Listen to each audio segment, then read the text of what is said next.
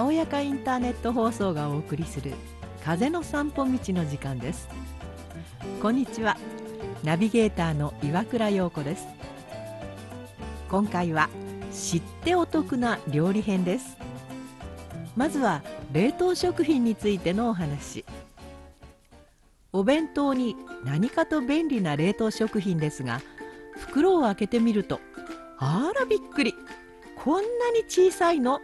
と思ったことはありませんか？私は普段は冷凍食品をほとんど使いませんがたまに買うとその小ささにいつも驚きます。最近の値上げラッシュでお値段は上がったのにね。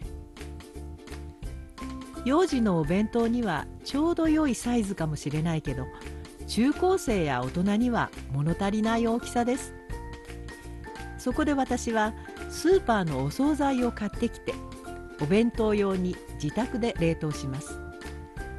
コロッケやカツなど冷凍食品とは比べ物にならないボリュームです。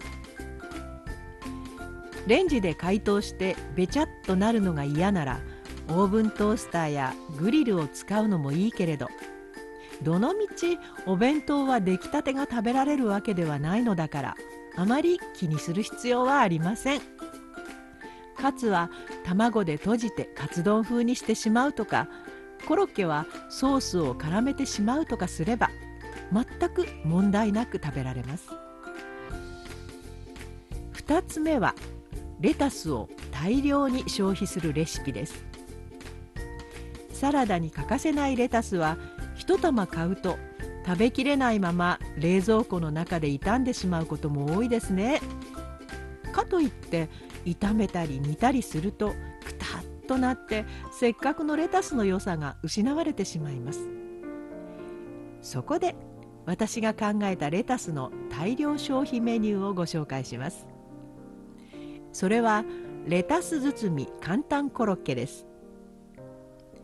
手作りのコロッケは美味しいけれど揚げ物はカロリーが高いし作るのも面倒という方にもおすすめのメニューです。コロッケ種はレンジでチンしたじゃがいも炒めた玉ねぎツナ缶コーン缶です。作り方も至って簡単。まず洗ったじゃがいもを皮付きのままラップでくるみレンジでチン。2個なら2分。ひっくり返してさらに2分。硬ければ柔らかくなるまでさらに加熱して皮をむき潰します。玉ねぎはみじん切りにして炒めます。潰したじゃがいもに玉ねぎ油を切ったツナコーンを混ぜて塩コショウで味を整え一口大に丸めます。洗ったレタスの葉は大きいままで使います。レタスの上にコロケ種をのせてウスターソースとケチャップを混ぜたソースをかけて巻き食べます。レタス一玉があっという間に食べられますよ。続いてのメニューはナポリには存在しないというスパゲッティナポリタンです。イタリア人には甘いケチャップ味のパスタなんてありえないそうですが日本人には不動の人気メニューです。でも家庭で作るとどうしてもケチャップの水分でべちゃっとしてしまいがちですね。ある時喫茶店のナポリタンがサラサラしていたのでケチャップではないものを使っているのかなと思い聞いてみたらごく普通のケチャップですよ。コツはとにかくよく炒めることですと言われました。その後いろいろ試してみたらおっしゃる通りよーく炒めて水分を飛ばすとお店のようなサラサラしたナポリタンが出来上がりました。では作り方をご紹介します。まずはじめに玉ねぎピーマンソーセージを炒め少し多めのケチャップで味付けしたら一度お皿に取り出します。ここでは炒めすぎないように注意してください。次に少し固めに茹でたスパゲッティだけをよく炒めたら取り出しておいた具材を戻し入れてさらに炒めながら絡めます。もしケチャップが足りないようならフライパンの縁に少し空きを作ってケチャップを入れ水分を飛ばしたものを混ぜると良いです。お皿に盛って粉チーズとパセリお好みで黒胡椒などをかければお店にも負けないサラサラのナポリタンができます。ぜひお試しあれ。さてここからはちょっと便利なワンポイントアドバイスです。その1セールで安かった時に買い置きしておいたお砂糖が袋の中で石のようにカチカチに固まってしまったことはありませんか？スプーンでは全く歯が立ちませんね。